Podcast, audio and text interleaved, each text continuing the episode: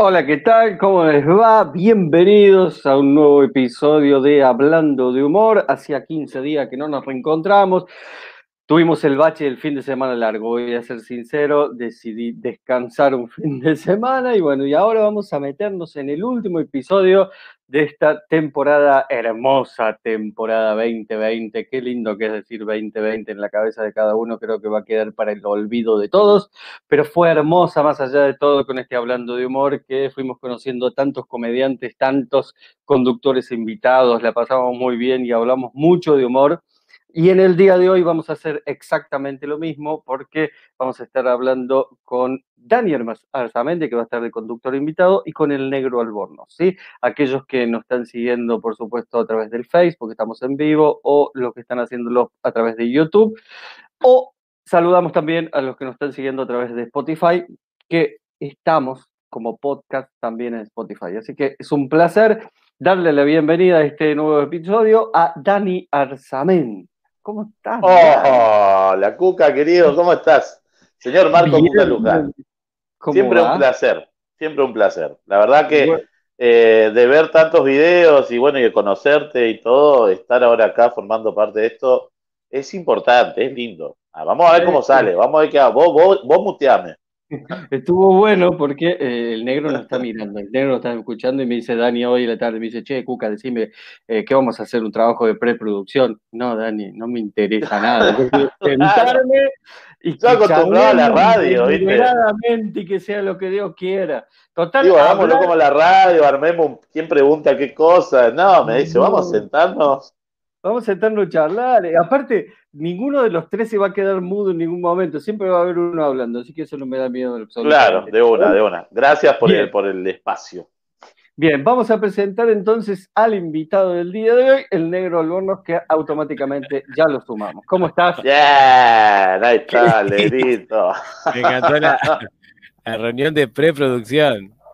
Me mandó, me sacó, me sacó volando, Cuca, venga, ¿qué? Reproducción, ¿quién Ay, Estamos todos hinchados los huevos y este quiere hacer la reunión de, de preproducción. Aparte, porque no, Dani arranca Mateico. Eso, Mateico. se arremangaba, ¿viste?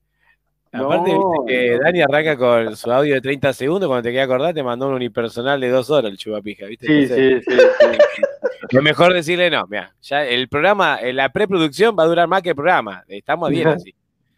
claro. negro, bienvenidos a un episodio de Hablando de Humor. Siempre que empezamos nosotros este programa, eh, por ahí hay mucha gente que no te conoce, por ahí hay mucha gente que sí te conoce, pero estaría bueno. Por ahí? es seguro. Es seguro, seguro. Eh, estaría bueno que vos digas quién es el negro Albornoz. El negro Albornoz es mi alter ego, mi nombre es Cristian Albornoz, un humano común y corriente. Pero el negro Albornoz es el enfermo mental que dice esas barbaridades arriba del escenario, pero después en el chino tiene miedo de perder una, pedir una bolsa en, el chino. Es otra cosa. Usa anteojos, toma chocolatada, Cristian. Es un tipo. Soy un tipo normal. Tengo dos perros. Amo a los dos perros. ¿De, qué palo venís? ¿De qué palo venís vos? Yo vengo del palo de la, de, la impro. Arranqué con la impro en, la, escuela de, del underground de Mosquito. Eh, que seríamos como la camada después de Impro Crash. O sea, el primer elenco que le vuela la mierda a Mosquito es Impro Crash, o sea, lo que la vieron y se van todos. Y ahí junto con el Crash también se va Palo Angeli. Entonces fíjate dónde están esos tipos y dónde y las cosas que hizo mal el Mosca. Y después vinimos nosotros, otra camada que de, otros improvisadores que quedamos en, en, el limbo. Eh, improvisando con él como cuatro años, pero también nosotros después hicimos la nuestra. Yo hice la mía, de tipo, queríamos meter géneros nuevos, como tirar, apretar un F5, viste, hacer y bueno, no había mucho quórum porque, bueno, qué sé yo, cosas de elenco y de, y como diría mi amigo Dani Kilisi, los putos de Murga, ¿viste? Entonces había como una cosa, mucha cheta, ¿viste? De, de, egocentrismo y posta me hinchó los huevos, no me dejaba disfrutar del show, del espectáculo.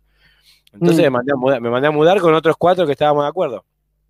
Nos separamos de la compañía, arrancamos a improvisar juntos y, y armamos un espectáculo y nos dimos cuenta de que eh, las ideas estaban por arriba de la producción. O sea, como, que tipo, che, parece que el dron no va a entrar acá. Sale muy caro el dron y la grúa. Eh, y los arneses, dijimos, parece que es mucho. Y ahí dijimos, bueno, váyanse todos a la de culo. Y duró, duró cuatro años, ahí bastante lo bancamos al, formato, estuvimos, como que ahí aprendimos todo lo que era la, la producción de, un show teatral, digamos, de una obra de teatro. lo, que, más se podría asemejar para mí a lo que era una obra de teatro. Después, viste, mi, pareja es actriz, entonces cuando ella prepara el vestuario, ya no es el disfraz y ta, y el color que se elige, las luces, todo lo demás, fue como más que cuatro años para terminar de fogonear el improvisador, fueron como cuatro años donde también aprendí cómo a, moverte y que sos el hombre orquesta, ¿viste? El volanteo, que la gráfica, que los flyers, que, ¿viste? Fue, creo que ahí fue donde más me terminé de fogonear y saber para qué lado, o sea, cuando llego al stand-up, ya sabía que era mucho más sencillo putearme a mí en vez de a mis amigos, ¿viste? Entonces era más fácil, tipo, si falla esto por tu culpa, mira que ya se fueron los otros, ¿eh? ahora, ahora quién le vas a echar la culpa. es el problema de es el problema de hacer las cosas uno y de generarlas uno y producirse, digamos, las, por decirlo de alguna forma, no podés echarle la culpa a nadie. Lo que falta, falta por, por tu cuero. Claro, claro. No, y si te va bien, vale, es como que sos el gorrito ah. con la pelota. Dije, hice todo bien, soy un genio. pero, pero cuando te va mal, tipo, no, la gente, que no sé qué. Entonces te encontrás con, creo que ahí donde, cuando, cuando no dependés de, de, una producción externa o lo que sea, cuando tipo, cuando aprendes a, tipo, como a tu hijo, ¿viste? Como tu hijo todo eso que hiciste. Entonces, lo cuidás el triple. Y si viene alguien a querer ayudar, decís, no, déjame, yo puedo solo. Entonces, me parece que fue, genial todo eso, digamos, que porque de, aprender a laburar en el Paseo de la Plaza, de ahí que conocí a toda la gente de, del Paseo de la Plaza y empecé a convivir con los que hacían stand-up, ¿viste? Y, qué, fue lo, que te, llevó? Porque vos decís, después llegué al stand-up. ¿Qué fue lo que te llevó al stand-up? Yo arranqué por impro por una amiga, porque me gustaba mucho el humor eh, de, tipo así absurdo de cha cha cha. Entonces, eh, ahí después, cuando me meto en, el palo del, de, la impro, la impro lo que tiene es que eh, a nivel comedia está buenísimo porque es bastante completo.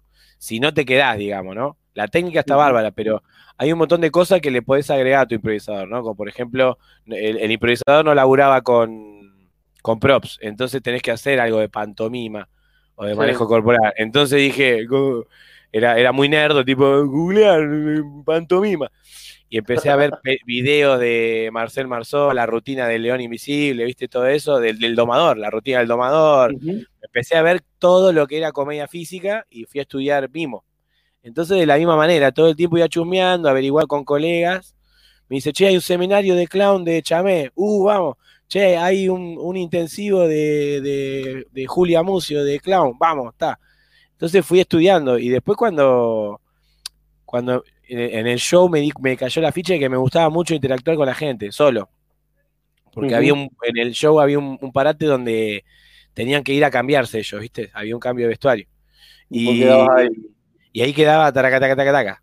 Y dije, bueno, a, ver esto, cómo, es. Y, en esa época enganché un especial de, stand-up de cuatro comediantes, cuatro o cinco, no me acuerdo, que son, era, se llama Los Reyes de la Comedia eh, Latina.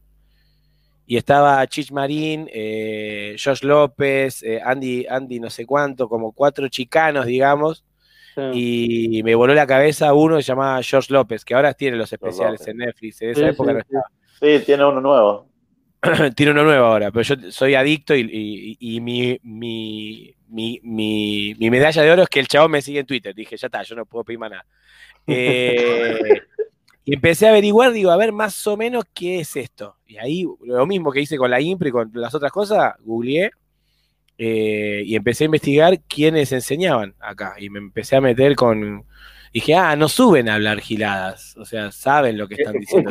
Es, es, lo loco de la mayoría de la gente, ¿no? Se piensa que uno se fuma una y sube a no, vos, que venís, vos, que venís del palo del, del, circo, ¿no, Cuca? No le quiero pifiar. Sí, sí, sí, sí, sí. Entonces, entonces la gente es como que dice, nada, se puso unos zapatos grandes que tiene en la casa y está en la plaza. La concha de tu madre, ¿sabes lo que sabes? La chalupa. La recara esa mierda, boludo. Se estudia mucho. Exactamente. Y aparte, el porqué de la chalupa, el porqué de los colores, de dónde viene la comedia del arte, el bufón y todo eso, ¿viste? ¿No? Como que hay todo un mundo. Eh, el, cuerpo poético de Lecoq, todas esas cosas me las tuve que leer porque si te dedicas a la comedia tenés que saber algo. ¿viste? Eh, por más que yo sea malísimo, eh, por más que yo sea malísimo, es como, como en la música, ¿no? Tipo, está bien, eh, no sabes tocar la guitarra, pero si te gusta la música, tienes que saber que Charlie García, Mercedes Sosa y la historia Argentina, por lo menos. Por lo menos. Porque lo que escuchan tu música viene heredada de tus abuelos. Tus abuelos escuchaban esto, tus padres escuchan esto, tus hijos escuchan trap. Algo pasó en el medio que rompimos todo. ¿Y con quién estudiaste en esa época o, si, cómo, fue la formación? La, elección fue porque mm, en esa época estaba el Farabute y estaban en Corrientes y Medrano, puede ser. Sí, no, no tengo referencia. Allá al fondo, corriente al 5000, poner al 5000. Que no es Medrano, es otra más, no me acuerdo el nombre de la calle. Eh, es con M también. Y, mm, y, me fui ahí, ¿viste? Y ahí conocí a, que después terminó siendo dupla y amigo de toda la vida, Colita González, eh, y a Emilio Tamer, que ahora es el productor de Bossi. Sí, sí, sí. Y ahí dije, hice todo mal, me tendría que haber quedado con el judío que la tenía clara. Eh, regla del teatro, seguía el judío. Seguía el judío. Regla del teatro, producción, seguía el judío. No, se llama González, que, te, que, te, limpie todo, que te prepare el camarín, que sea asistente. Pero cuando hay un Schweitz, un Weinstein, un Tunken, seguilo, ese seguilo que algo sabe. Eh, bueno, por ver porque me, me, tengo que autogestionar. No hay un judío que, se me, que me quiera tocar. Entonces me metí en el Farabute y ahí estuve laburando tres meses pero no hacían shows seguidos, era muy de nicho, como que estaban muy alejados de lo que era el circuito de stand Entonces, a nivel marketing, digo, no, si quiero tener más funciones, tengo que ir con el que corta el bacalao. Y, en ese momento estaba Bifi, que era a la, la escuela más grande y que tenía como siete shows, digamos, en, el Paseo de la Plaza. Y dije, vamos acá, que de última, si no, si no. mi idea era entrar a laburar ahí, por la formación que ya tenía, quería formar yo, no, no quería enseñar. Eh, no tanto ejercer, como comediante sí, obviamente, tenía muchas ganas y había aprendido bocha. Eh, pero me metí ahí en la, escuela de gordo y ahí fue donde, empecé a enseñar, después estaba como de asistente y después cuando me quise ahora estaba dando clases gratis, como aprendiendo también a, a, tener un grupo a cargo, viste que ya es distinto cuando estás del otro lado. Sí, sí, sí, eh, Y ahí medio que ahí, en esa camada, medio que ahí me hice más conocido en el, en el ámbito del stand porque estaba todo el tiempo dando clases, hacía funciones, hacía funciones con el gordo y con Diego Saco, que también en ese momento también estaba. Eh, ahí conocí a Luquita Rodríguez, a, Rodríguez Galati, también los conocí ahí. Todos los ladrones, la mayoría de lo que le va bien, salimos de. Justo ahí. Justo de ahí. ¿En qué eh, encontraste dentro del stand-up que, que hoy es como una parte muy importante dentro de tu vida, más allá que haces otros estilos, ¿no? Sí, no, la verdad que me mm, logré poder hacer eso de, fusionar lo que es la impro con, lo que es un poco la idea que tengo que, quería desarrollar, ¿viste? Eh, aprendí como eh, es como, y aparte después veo que soy, tengo esa beta nerd, viste, que, tiene Cristian, el, pibe nerd de, Telefónica. Eh, entonces, posta, yo tengo la suerte de, saber inglés, o sea, leo inglés así de corrido, todo, la tengo recontra clara por mi hermana, que era una enferma, mirábamos películas, todo, entonces me quedó como un trauma ese inglés. Entonces, todo, mucho, hay pocos libros en castellano, ¿viste? Entonces empecé a leer, a leer, a leer y me dio como una mecánica en el cerebro. Cuando vas leyendo y entendiendo la mecánica, y decís, bueno, a ver cómo lo hago para llevar al cuerpo, qué tengo que hacer con el cuerpo para que entre la premisa, para que se crean que, me pasó algo, y poder fusionar, digamos, la técnica y, la, y, lo, y, lo, y lo preciso que tiene la técnica de escritura de un chiste, ¿no? Y fusionarlo con la interpretación, sos una máquina. Sos una máquina. o sea, los, te, te culiás a cualquiera que esté formado con 18 clavas. Porque el tipo puede.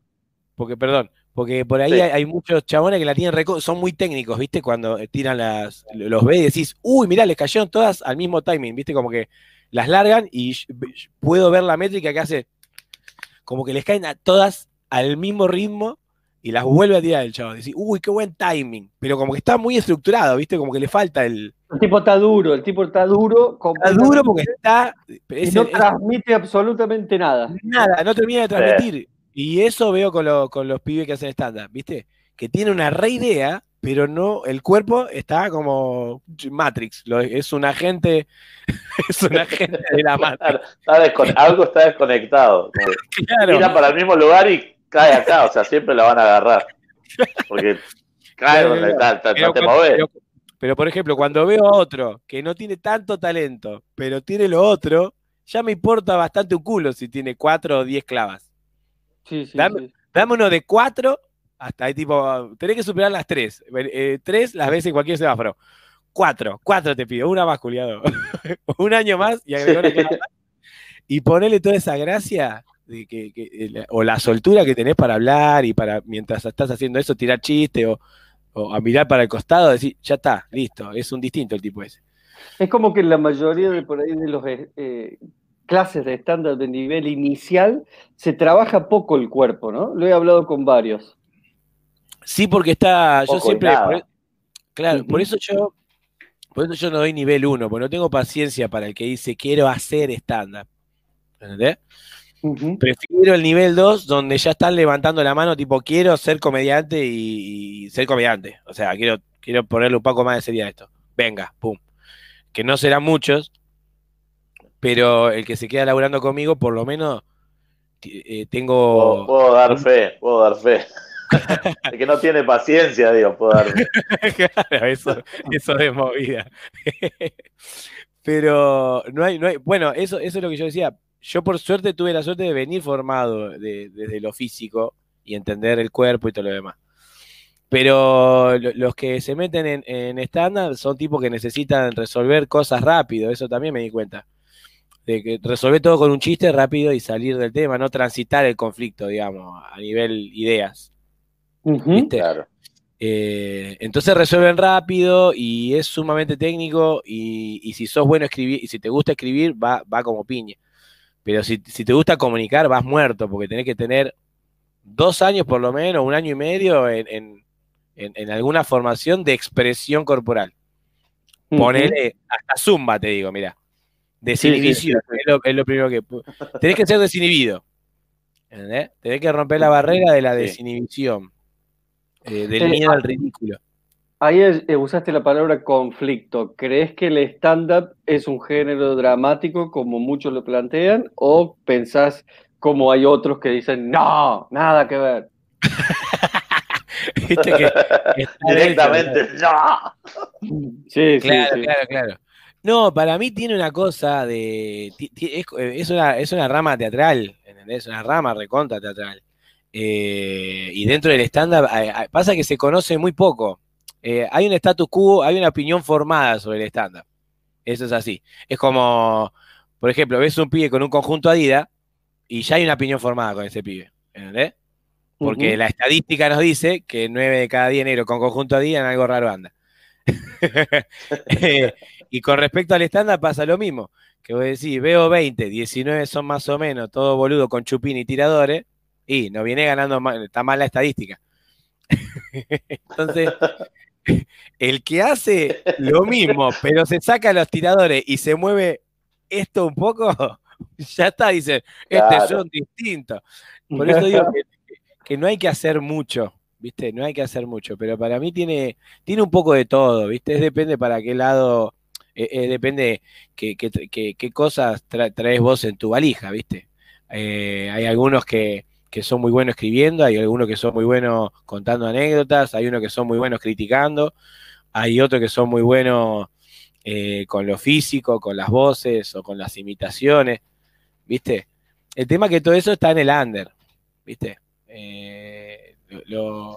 Llegan los machetitos, ¿viste? Y nada más. Pero en el under hay de todo. Para, para explicarme eso, ¿cómo llegan los machetitos? Una postura, a ver, tu postura. Mi postura es esa, viste, que, que los que la pegaron, todo lo demás, al principio yo me acuerdo que si sacaban la remera y decía aguante Josh Carly, aguante Bill Hicks, la transgresión, anarquía, y ahora andan haciendo show con peluca, viste, decía, dale, eso lo hacía por ser, hermano, ¿qué pasó? ¿Se te cayeron los huevos? Entonces, hay una, hay una comodidad artística ahí, de que no, no, no voy a tocar, o sea, estamos en pandemia, murió una banda de gente y lo primero que decís, ¿qué tema, no? El chino, ¿vieron? ¿Qué tema, no? Dale, boludo, pandemia, hermano. ¿Entendés? hay que tener, por eso digo, hay que, hay que tener, yo siempre le dije, la última vez que le decía a los pibes, digo, tiene que tener huevo, pasión y corazón.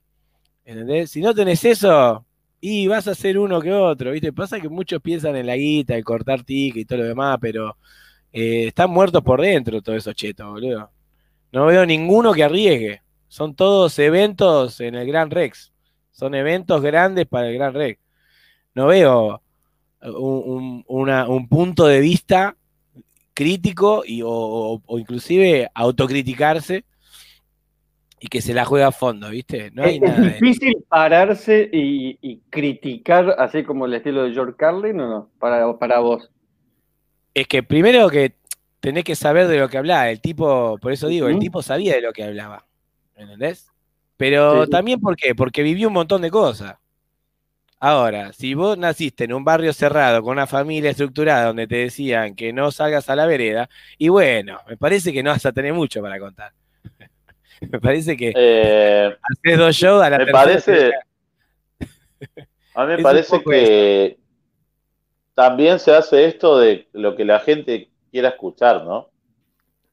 Muchos caen en esa con el, con el humor de observación de es más fácil hacer reír a la gente con, lo que pasa dentro de, qué sé yo, de un colectivo o de un supermercado, porque, ay, sí, a mí me pasó, pero el tema, como decís vos, si vas a hablar del supermercado, desarrollar todo el, supermercado y no, no, no terminar una premisa e irte ya a otro tema y hablar de los de los perros de a lo que voy es esto.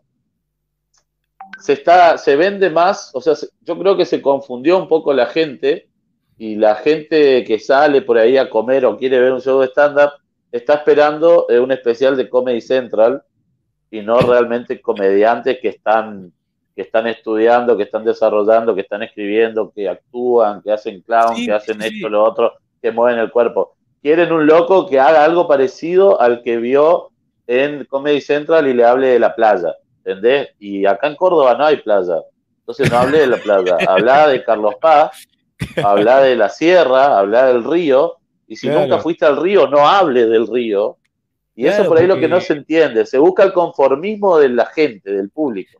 Es que es un poco de todo. ¿Será, el conformismo, perdón, les, tiro esta pregunta, ¿será conformismo de, la, para dejar conforme la gente o será que cuesta posicionarse con una perspectiva como por ejemplo decir, tengo una perspectiva de géneros o hago peronismo o hago radicalismo? Claro, ahí está. También pasa eso, también pasa eso. Estamos en una época donde muchos están cuidando de qué hablar y de qué no. Eso. Y, y, eso me parece genial lo que dijiste. Por ejemplo, el, el ruido peronista. ¿Entendés? Yo me dice, en una, vuelta estábamos en un Open Mic, de hecho ahí, pum, ahí me abrió la, me abrió la me terminó de abrir la bocha con respecto a lo que es el, eh, a, lo que es hacer un show unipersonal, de lo que sea. Me decía, me dice, antes de, de, de, querer hacer tu unipersonal o lo que sea, me dice, o, o, lo que quieras hacer, me dice, lo que quieras, como ya, tenés que pensar a quién le querés hablar vos. Me dice, pero antes de saber quiénes son esos, tenés que saber quién sos vos. Me dice, vos no sos un pibe de Palermo. Por eso me dice, en Palermo no sé si está tu gente. Me dice, puede que haya gente de Palermo que se haya criado a la que te truje con, con madre del interior. Sí, me dice. Pero tenés que ir a buscarlos vos, me dice. Tenés que ir a buscar a la gente que es como vos a los que piensan como vos o a los que pueden llegar a entender tu manera de hablar o de comunicar o tu lufardo eh, y con tu jerga. Me dice, no van a ser el 100%, pero eso tiene que ser los tuyos. Me dice, hay, me dice, en esto, me decía, hay mercado para todos. Me dice, el tema que cuanto, eso, lo mismo me decía, el tema, me dice que, que cuanto, cuanto más tratás de que te vaya bien, menos tratás de ser vos, ¿viste? Entonces estás todo el tiempo transando con, bueno, hay que ir acá, hay que ir allá, hay que... entonces eh, estás perdiendo como el tiempo, ¿viste? El under te da esa libertad de decir, mire, mire, esto es el under, acá se habla de tal o cual cosa, para todo lo demás, calle Corrientes, ahí elijan el que quieran. ¿Ok? Pero eso me, me, pateó el tablero y dije, totalmente. A partir de ahí empecé a, digo, bueno, voy a buscar un lugar y me quedo acá. Me quedo acá los jueves a las 10 de la noche, yo solo, pum. El que quiera venir, que venga. Y el que no, problema mío, la culpa es mía, yo tengo que buscarlo. Un, comediante amigo también, Freddy Dele. Este, habíamos ido a ver una colega y me dice, eh, esto es fácil, me dice, eh, negro, me dice, vos hace, hace mucho en esto todo lo demás, me dice, me dice, vos ya, me dice, vos ya sabés que medianamente que sos bueno en lo que haces. Me dice, tenés más funciones buenas que malas. Eso ya me habla de un tipo que bueno. Me dice, pero ¿cuántos saben que vos sos bueno? Y ahí dije, wow, la concha de tu madre, judío de mierda, le dije. Y me fui, fui al teatro, me fui al teatro a buscar a la gente. Los dejé, tipo, permiso, tengo que ir a buscar gente que piense que soy yo. Eh, eso me, partió la cabeza. entonces, te iba a decir? Perdón, entonces por eso ah, empecé a girar mucho. Cuando armé el show, empecé a girar mucho basándome en, cosas que sí me pasaron. Como esto de hablar de mi madre del interior, clase media, pobre, baja, no sé qué. Y bueno, ¿dónde están los que más o menos se criaron así? Si tengo que elegir entre capital y provincia de movida, y te digo provincia, te digo con urbano. Eh, y después digo, a ver, ¿dónde, dónde hay más cabezas? Eh, o esto, estos que son mitad urbano y mitad conurbano. Y el oeste es más eso, y zona sur es más villa y otro tipo de barrio, que no, no viví tanto, pero entienden igual, ¿entendés? Pero los años, los años te dieron también la cintura de tener que estar por ahí en un escenario de Vorterix o en una zona más teta, entre comillas, o venir acá a Córdoba a una sala como la que te trajimos de Cultura Funes, que el público era bastante cheto, por decirlo de alguna forma, cordobés semi claro, eh, y que, y que vos sepas cómo manejarte y que exploten todo igual y se rían todo igual, porque de alguna manera lográs meterte y que se identifiquen por algún lado. Si no es por ellos mismos, por alguien que conocen o por lo que sea. Y, te he visto en escenarios donde el público por ahí no era muy conurbano y, y lo supiste llevar igual. Y eso creo que ya es parte del artista también, del artista que conoce y sabe cómo se planta arriba del escenario y sabe mirar, digamos. Una, una vuelta un pibe me puso en el de Border, me dice, re cheto el lugar ese que fuiste, Border, y digo, amigo, hay que jugar toda la cancha, ¿eh? Claro, ¿por qué no? sí, claro. Porque de ahí tenés experiencia después. Después uno elige como artista o como comediante o, artista callejero cuál es la plaza donde mejor la pasas. Que no tiene que ver con la guita, ¿eh? estoy hablando de otra cosa. Eh, yo ya no negocio mi felicidad.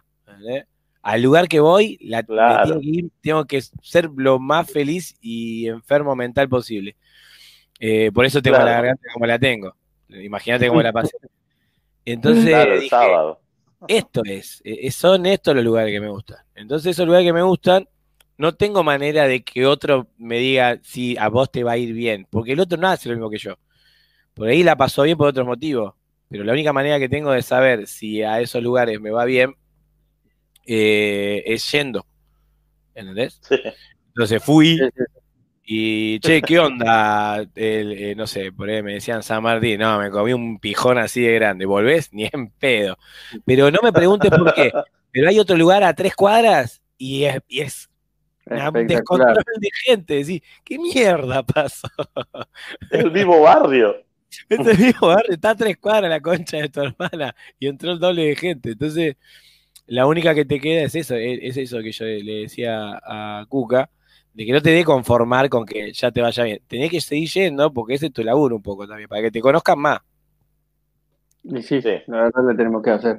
Negro, ¿qué te produce la risa? Vos, Dani, cuando vos quieras, vos me, decís, pará, yo voy a preguntar, y vos te metés así de una. ah, sí, metete, metete. metete sí, sí, yo después, tengo, yo después tengo dos preguntas así. Bueno, hacelas ahora, hacelas ahora, dale, hacelas ahora. Bueno, Eh, yo conozco al Cristian, eh, al Cristian que no es el negro, al Cristian que está, que está nervioso estudiando, y al, Cristian que, que, es muy nerd. El, negro que le decimos de cariño al negro Albornoz es, es un nerdo de la comedia. Este, y lo demuestra cada vez que tengo la oportunidad de, de estar en Zoom con él, que hacemos las mesas de comediante, o cuando tengo que preguntarle algo y tiene su modo de decir las cosas y tenés que tener mucha... Eh, tenés que estar muy entero para bancarte una crítica del negro porque si no te desarma y te vas eh, llorando. Y mucha gente por ahí dice, el negro es malo, el negro te critica, el negro... Eh, ¿Cómo lo tomás vos a eso? Al Cristian que le dice las cosas a la gente como son, pero al Cristian también que, que lee mucho, que le gusta estar más en la casa, más allá de la pandemia, sos un tipo re casero, este, por posta, tímido, que si hay mucha gente no habla, lo he visto callado al negro, callado así de, hola, ¿qué tal? Y es, vos decís, no es, no es ese loco que estaba recién ahí puteándonos todos en una clase. ¿Qué tal? ¿Cómo están? Bien. Es Cristian. Entonces, ¿cómo tomar esto a veces de que digan, eh, el negro critica mucho, dice las cosas mal, da devoluciones muy fuertes y todo eso. Que ya sabes a qué me refiero. Creo que sí, sí, pero para mí lo aplico a todo, ¿viste? Eh, lo, aplico un poco a todo. No, no trato de mandarme la parte y nada, ¿viste? Pero si tenés dos dedos de frente, no te vas a ofender. Yo te digo, ese chiste es una mierda, boludo. Porque no es que pasaste por acá justo caminando y dijiste, voy a ir a un curso de nivel 2 que dice honestidad. Ya te estoy avisando que no es que vas a aprender a ser honesto, que lo que te voy a decir va a ser tipo de corazón, te digo, esto que estás escribiendo, como lo decís, es una garcha. Vamos a verlo y a solucionarlo.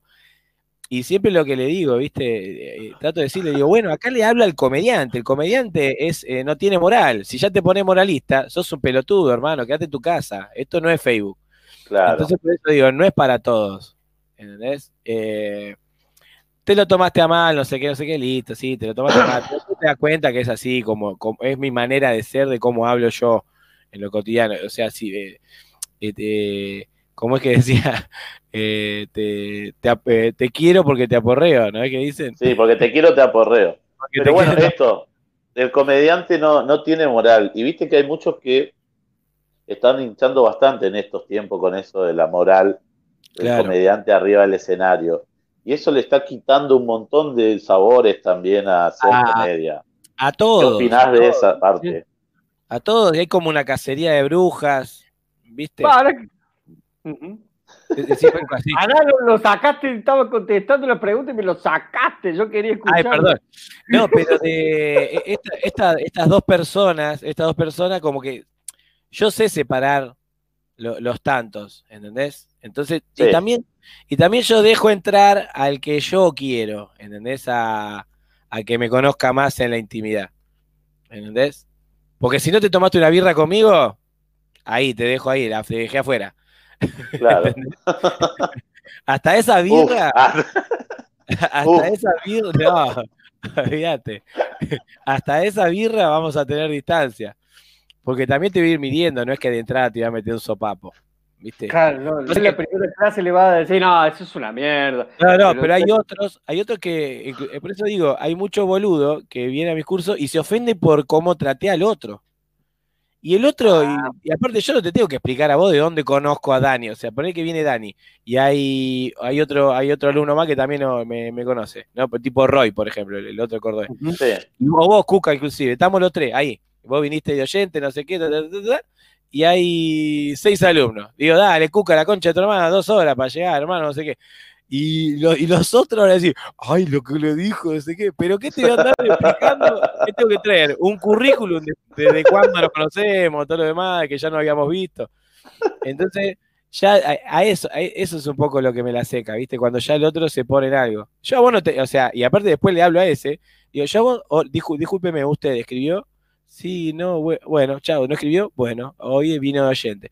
Es eso. ¿entendés? Te traté con respeto. Que no te salte la tanga por el.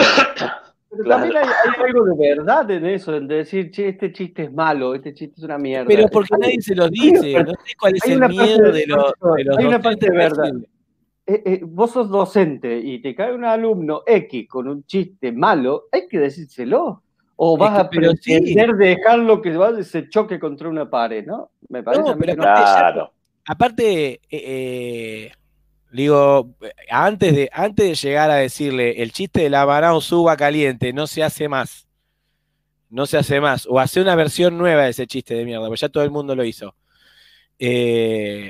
entonces, le, digo, vos escuchaste que ya ese, el chiste de, no, este, me quedé más duro, no, me quedé, no, malísimo, como ver a Estebanés en un casting. Basta de usar Estebanés como referencia, lo escuchamos mil y, o sea, ya hay memes de esa mierda. Si, si, ya hay memes del chiste, no lo uses arriba del escenario, vos tenés que ser más creativo, no puedes estar por abajo de un nene de 14 años que hizo un meme y no estudió, ¿eh? Entonces, yo, yo agarro y le digo eso, digo, bola, le digo, no, eh, ¿Vos ves a otros comediantes? ¿Fuiste a festivales? ¿Vas a ver? Sí, voy a ver. No, vas a ver, pero no vas a escuchar. Digo, escuchar lo que están diciendo los otros y te vas a dar cuenta que vos también formás parte del 80% de, de los no creativos. ¿Entendés? el laburo del comediante es mejorar eso.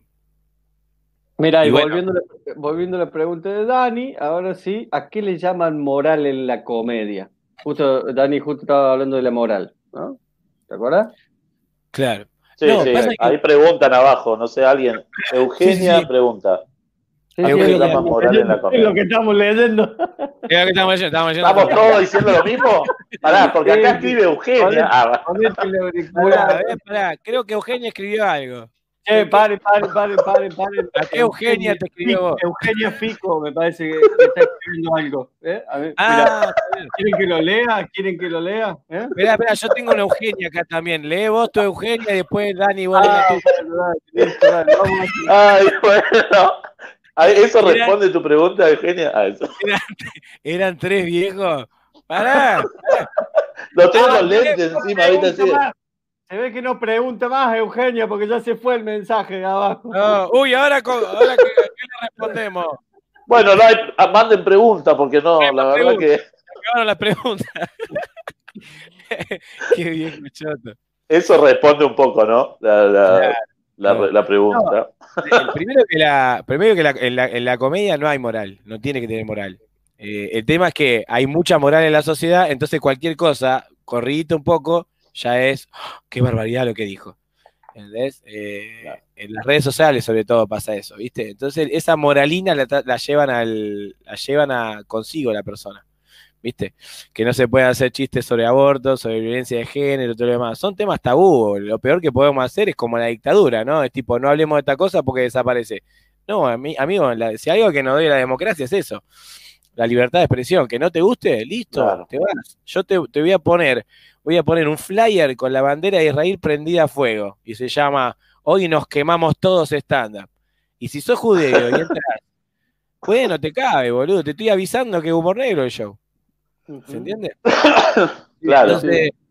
Entonces, me parece que eso también hay, hay, una, hay un poco de eso, de bueno, hay que filtrar a la gente que tiene dos dedos de frente de, de, los, de los estúpidos, ¿no? Que prefieren ofenderse y que no están a la altura, no están a la altura de lo, de lo que es el, este concepto de comedia que uno quiere hacer. Que en mi caso es ese, es el humor negro, entonces yo sí se te tengo que avisar. No te voy a poner show familiar, una hamburguesa y dos globitos cuando te invito. eh, Salvo que sea muy negro. Puede ser muy negro también. ¿eh? Un patacito, dos globos. un cura, ¿viste? En la gráfica. claro. Mensaje, mira, sacale el vino. Tengo una pregunta. Sacale el vino a Dani. ¿Eh? Sacale el vino a Dani. Eugenia dice que ese es humano. Eh, eh, volvió Eugenia. ¿Es la misma Eugenia? Creo que sí, che, creo que sí. Negro, te estaba por preguntar, ¿qué sentís cuando ves que lográs que el público se ría? ¿Qué te da esa sensación de la risa? Ay, no, es terrible, boludo. Me pasó el, el sábado, el sábado antes de, de, actuar, que no, actuaba desde noviembre, ahora me acuerdo, ¿no? Desde marzo. Desde noviembre eh, yo hice la función del unipersonal de Anticheto y de ahí no, no, no actué porque después en enero y febrero solamente di clase y después nos guardaron, ¿viste? ¿Viniste acá? Ah, y fui para allá, claro. Viniste acá, eh, hiciste función y un taller de una semana. Ahí está. Uy, mira, se me había borrado una, una semana entera, se me había borrado. Ah, qué bien. vas a volver, seguro que vas a volver con otro. ¿Eso que fue febrero? Febrero, y de ahí nunca más. Y de ahí nunca más, bueno. Entonces de febrero. Y mm, entonces ya estaba re nervioso cuando me pasaban a buscar, cuando estaba en el auto, viste, eh, se me secaba la lengua, tomé un speed, todo, no sé qué, no sé qué, no sé qué. Y, y después la gente llegó, llegó un poco tarde, la calle cortada, o sea, pasó de todo y fue buenísimo, fue como amo flema y re pan rock, ¿viste? Y dije, listo, esto es para esos enfermos. Eh, pero cuando ponen la cumbia y me presentan, fue como, ¿viste como cuando te, metes al agua de a poco, que te agarra acá, como que te trabas, te, te, queda todo duro y no respirás? Así, boludo, así, hasta que dije, buenas noches, no sé qué, y empezaron a aplaudir y fue como, ¡pum! Pusieron dos jeringas de dopamina acá en la nuca, tac. Eh, no, fue una locura, fue una locura. La verdad que lo, que me genera, eh, lo que me genera la risa, pocas drogas me lo, me lo generaron. Y eso que he probado muchas. Y me parece, me parece genial, me parece genial. Era algo que necesitaba, aparte algo que necesitaba un montón. O sea, en ese sentido de eh, tipo, lo veo la mona, digo, con razón este viejo no se muere. Es todo lo que le genera la previa, el estar ahí y bajarse y volver. En una entrevista lo escuché que decía, eh, no, yo, yo me vuelvo y tipo diez y media, once, pongo algo en Netflix hasta que bajo y todo lo demás. Y se pongo algo en Netflix, una película, y tipo dos y media, una, me, duermo recién ahí. Dice, por, por. Y digo, claro, le queda. no puede bajar. No puedo el problemán de cinco horas, imagínate. Yo tuve una. no me quiero ni imaginar. Entonces, es, increíble la, reacción de la gente de algo que decís, esto lo pensé en el baño, cuando me estaba bañando, me estaba lavando de dientes. Como decís, se me ocurrió este truco de magia, ¡pum! Y funcionó. Es decir, no sé qué pasó en el medio, ¿Tiene, algo de eso? ¿No te, ¿No te sabe pasar que contás un chiste que nunca lo contaste, que te, se te ocurrió en el baño, vamos a ponerle, y cuando terminas el chiste que sentí que la gente se ríe, decís, culiado, no puedes estar riéndose de esto que Sabés que estaba yendo para Lanús y, y estaba todo cortado, no sé qué, y hablaban de que no había muchas cosas que te indiquen que estaba cerca, ¿viste? No había muchas cosas de referencia y para llegar al, lugar donde iba a actuar, que estaba como en Temperley, pero re escondido, había que pegar un par de vueltas, todo, y no sé qué. Entonces en la cabeza llega craneando en el auto. Digo, digo, ustedes tienen que hacer como en el Everest acá, que van dejando cuerpos y a medida que van dejando cuerpos saben dónde está, cuánto le falta para la cumbre. ¡Jua, jua, jua! Se explotaron los que venían en el auto. Dije, listo, abro con esto. y sí, y lo tiré y exploté y después dije, esto se me ocurrió en el auto, ¿por qué no viajo más seguido? La concha de mi madre. bueno, ¿por qué no hacemos un show en el auto? Ahora vengo, voy a poner una vuelta en la manzana y tiro un par de chistes más. Eh, ¿Sos de, hacer los chistes muy escritos o sos de improvisar así como acabas de decir? Sí, sí, no, yo ya les contaba a los chicos que como que después con el tiempo haces como tu propio método, ¿viste? Eh, sí o sí escribo la idea, eso sí hago. Sí o sí escribo la idea con lujo de detalle, eso puede ser cinco o seis renglones, una carilla entera. O sea, cuanto más detalles estén ahí. Después lo vuelvo a leer y lo paso a otro cuaderno. Tengo dos cuadernos. Después lo vuelvo a leer y lo paso a otro cuaderno y lo hago más cortito y después lo paso a otro, que es como un borrador, donde en, la hoja grande lo pongo en el medio y me fijo qué otras cosas se me pueden llegar a ocurrir, tipo preguntas disparadoras en el medio. a, esa, idea que te salió, ¿no? Claro, y después en el escenario vuelve, a, vuelve, vuelve lo, que estaba en la hoja más lo que estaba después este, en el escenario se fusiona lo otro, que es cómo lo voy a decir, dónde hago la pausa, qué palabra le agrego, dónde subo el volumen de la voz, con debajo. y, eso, eso lo ensayaste en tu casa para saber el tiempo de dónde vas a bajar la voz, dónde vas a acelerar, dónde vas a dejar el silencio en la no, cara. No, no, no, no, no, eso. en el momento. No, en el, en el, por suerte, gracias al, al, un poco, no es que lo tengo recontra resuelto, pero un poco puedo leer qué es lo que tengo que decir, tipo tres minutos antes, un minuto antes, cómo lo, se lo tengo que explicar para que funcione la, la, pregunta o la, o la premisa, digamos. O sea, o preguntar, preguntar retóricamente para que sea gracioso. Por ejemplo, digo, loco, me, en, digo, con, en la cuarentena, la verdad que más allá de, tener ataque de pánico, me sentí muy defraudado de que yo estaba preparando para que venga un zombie y no vino ni un, ni un testigo de Jehová, vino, no vino ni un sodero. Y, la verdad, estuve viendo todas las series de zombies. Me, compré mi, mejor ropa de jogging y un bate de béisbol. y no pude matar a nadie, loco. Este es el peor apocalipsis de la humanidad, le digo. Estuve engordando, compré atún, entonces empecé a explicarles como, empecé a ir exagerando todas las huevadas que compré, eh, esperando que aparezca un puto zombie. Que aparezca un zombie. Claro, la mochila de viajero, las latas, una carta por las dudas. Pilas, muchas pilas, papel. Pilas. ¿querés, hacer alguna pregunta más? Porque si no, ya vamos a ir cerrando y le hago la este, última pregunta para el negro. Yo no, sé si va a ser corta la, corta la respuesta, porque bueno, esto que hablábamos. Ya la pregunta del Dani va a ser larga. Por lo que le voy a preguntar, por lo que le voy a preguntar. Una cosa es cuando del público por ahí o la gente que va a ver dice, uh, de esto que está hablando, uh, no está bien. Hay un tema que a, mí me rompe mucho los quinotos y te debe romper a vos también, creo que sé, los huevos, y es esta, esto que pasa entre comediantes y entre colegas, la policía del stand-up.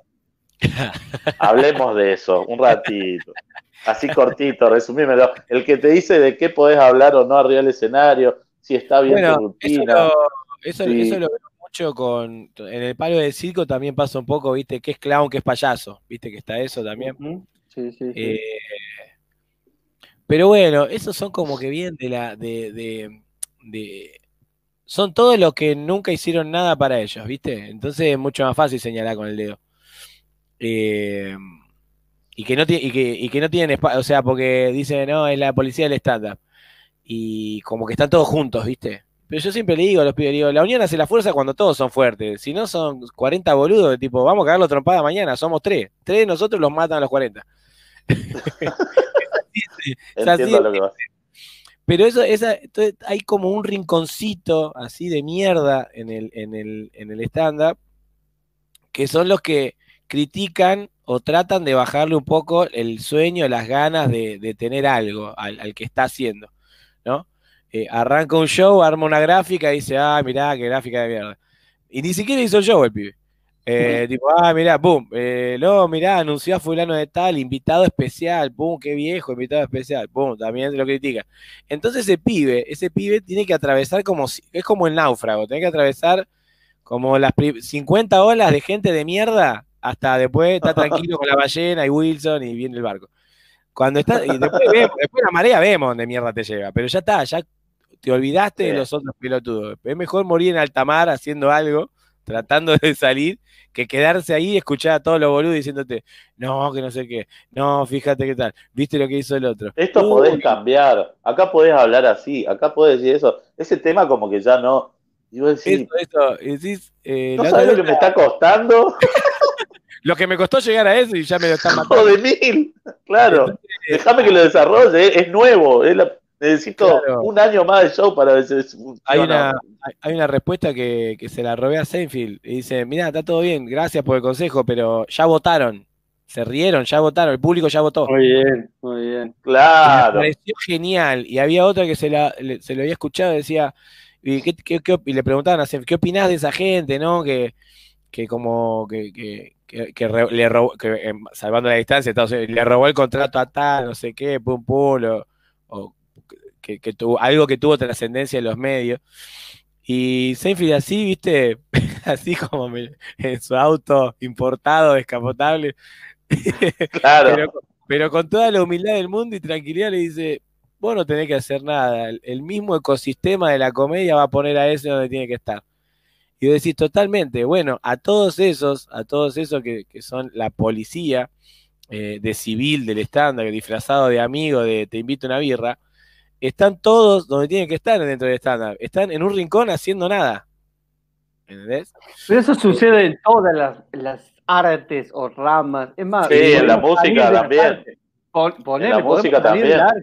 El, arquitecto, los abogados, sucede en todos lados eso, ¿no? Totalmente, totalmente. Pero viste que están es como que están esperando que un arquitecto empiece a hacer su propia obra sin juntarse con otra firma. Están esperando que el chabón haga una prefabricada para matarlo.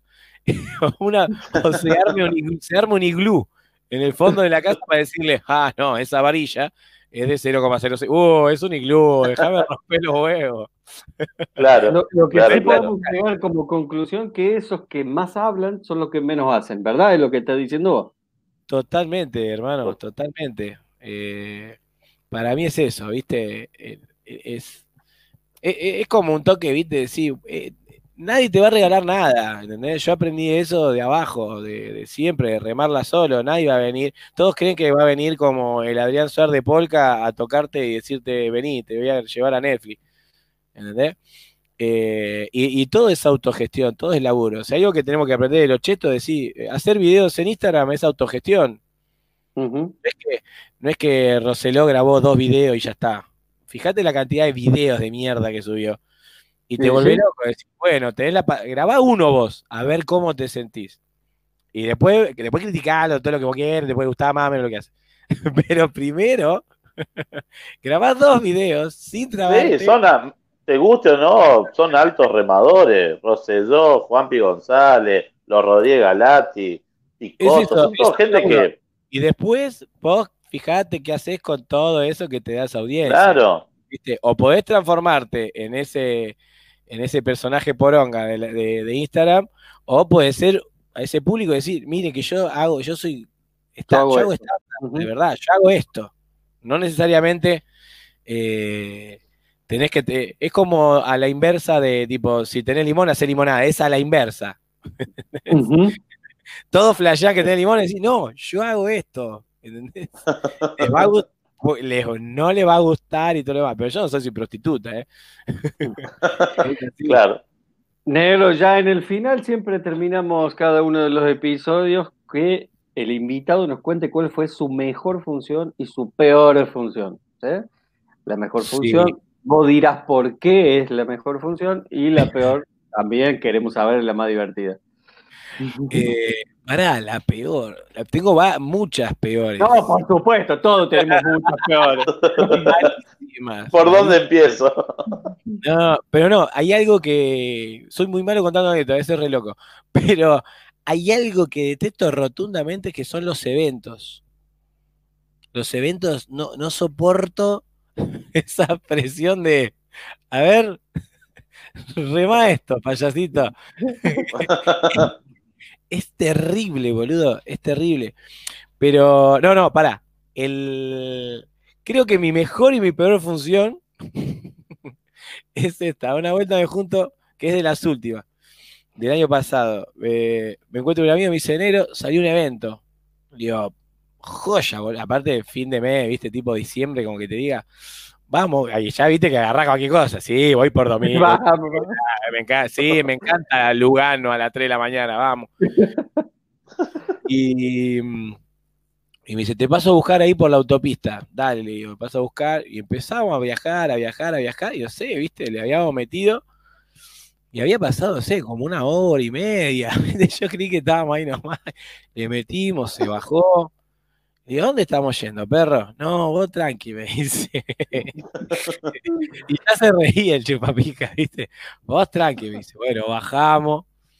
Le dicen, ¿por dónde andan? Por el cartel de, por el cartel de la municipalidad de, de Villaculo, ¿viste? Uy, se pasaron, tienen que volver para atrás, retomar, y, uh, bueno, retomamos, pasamos por un kiosco, le preguntamos, dice, no, tenés que agarrar esta, y agarramos la ruta y de golpe nos metemos en en una calle de tierra, o sea, era tipo, o sea, nos bajamos, abre una tranquera y había una calle de, como que te diga, 200 metros de un terreno que no sabemos de quién era. Y le digo, uy, acá ya está, me entierra. Acá me entierra, se está cobrando toda la Seguimos, seguimos, seguimos, y de golpe aparecen como una banda de, casas quinta, todo oscuro, todo oscuro. Se habían algunos faroles, se había cortado la luz, o casualidad.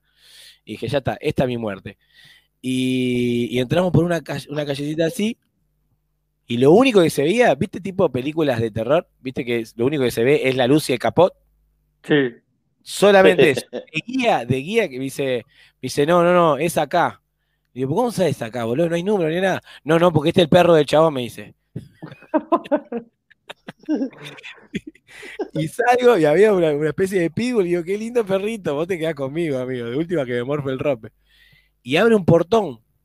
Abre un portón, llama, dice, sí, pasa, pasa, abre, abre, abre, entramos.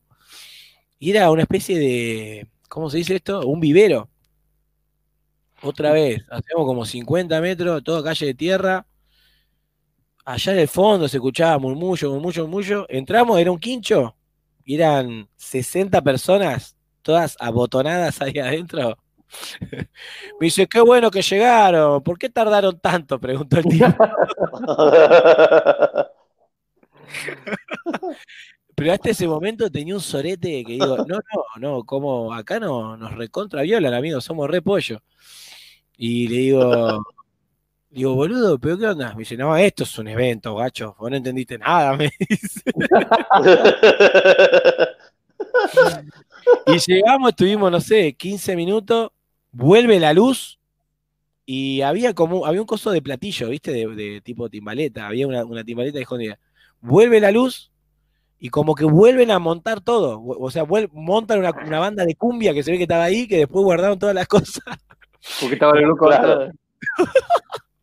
Y arrancó cumbia, no sé qué, después corren todo. Y son esos eventos que dicen, ¿qué querés comer? ¿Qué querés tomar? Yo vengo a laburar, me quiero ir, señora. No me invite nada. era un primo, era, un, era uno más de la familia. Ah vos, sos de yo, me decían, claro, nada, y te identificaba, eran todos negro cabeza, hermoso. Y no, no, igual abre mi amigo, mete los show, mete el show hace 15 minutos hago 15 minutos yo también, no sé qué, nos llevamos un cacho de carne, no, no, no. Pero la, la, tensión que había hasta llegar ahí, que yo dije, no, este es, este es el primero y el último. ¿Qué hago con vos, hijo de puta? Digo. Eh, la próxima le cargo 5 lucas de datos, le cargo a este teléfono, decía. sí, sí, hermoso, hermoso el sorete, por Dios. Muy lindo, muy linda anécdota.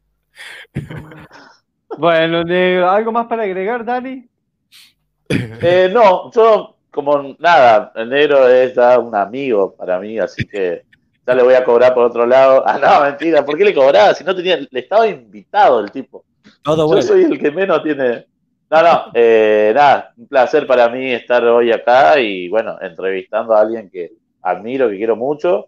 Y bueno, con el Cuca pudimos, hicimos lo que pudimos esta pandemia de manera online, online con muchas cosas y, y la verdad que admiro mucho la polenta que le pone porque tiene esto acá, estuvo haciendo streaming los jueves con chicos de San Juan, estuvimos haciendo eh, lo de con remate cordobés, que esperamos llevarlo al ah, vivo también cada tanto, eh, que vengan de Río Cuarto, que venga él. Y nada, gracias, gracias por dejarme estar acá escuchando y metiendo un poco la cuchara perfecto, perfecto, perfecto. Ahora terminamos, terminamos con los vivos, hoy terminamos con los vivos, a descansar un poco y a trabajar. Ah, a trabajar, muchachos. Sí, vamos a los escenarios porque. claro. Eh, bueno, gracias, Nelo, gracias por haberte copado charlar un ratito con nosotros. Esperemos que lo hayas pasado bien, de verdad, de corazón. Gracias. ¿eh? Por favor, no, gracias a, ustedes por la buena onda, por seguir remando. Y bueno, ya vendrán, ya vendrán muertes mejores. Claro. Así que, bueno, esperemos que venga la vacuna rápido. Y, a la vez espero que no, porque dicen que no puedes escabiar por 42 horas, ¿viste? La verdad que hacen todo. 42 días. ¿42 días? No, no me pongo nada. Que se vacunen los otros y listo, va. El, no me Voy, voy generando anticuerpos con los otros. Todo natural. Claro. Posta, no, en serio, gracias por la, por la invitación y por la, por la buena onda. Y bueno, ojalá que, dentro de poco nos podamos ver ya las caripelas. Claro. El año y una pasadita por Río Cuarto y ahí subí para acá. Sí, para un, un, fernetón ahí, la ruta del Fernetón. la ruta, del, Fernetón. Sí, no, no, a, cada uno de los invitados le hemos dicho que una vez que se habilite todo, están más que invitados para venir a Río Cuarto, hay lugar para actuar y hay lugar para comer asado, eso es lo más importante. Claro. Listo, listo. Si hay carne, después el dólar, el dólar que se vaya a mil mango, ¿qué me importa? bueno, gracias, gracias a los dos, gracias por la buena onda. Quédense conectados porque ahora va el cierre del programa y después nos saludamos nosotros en privado. A todos los que nos siguieron en todo este tiempo, muchas gracias y nos vamos a reencontrar seguramente en marzo. Si no nos vacunan, nos van a volver a mandar a guardar de vuelta. Así que nos vemos en, ojalá, poco tiempo. Chao, nos vemos. Nos vemos.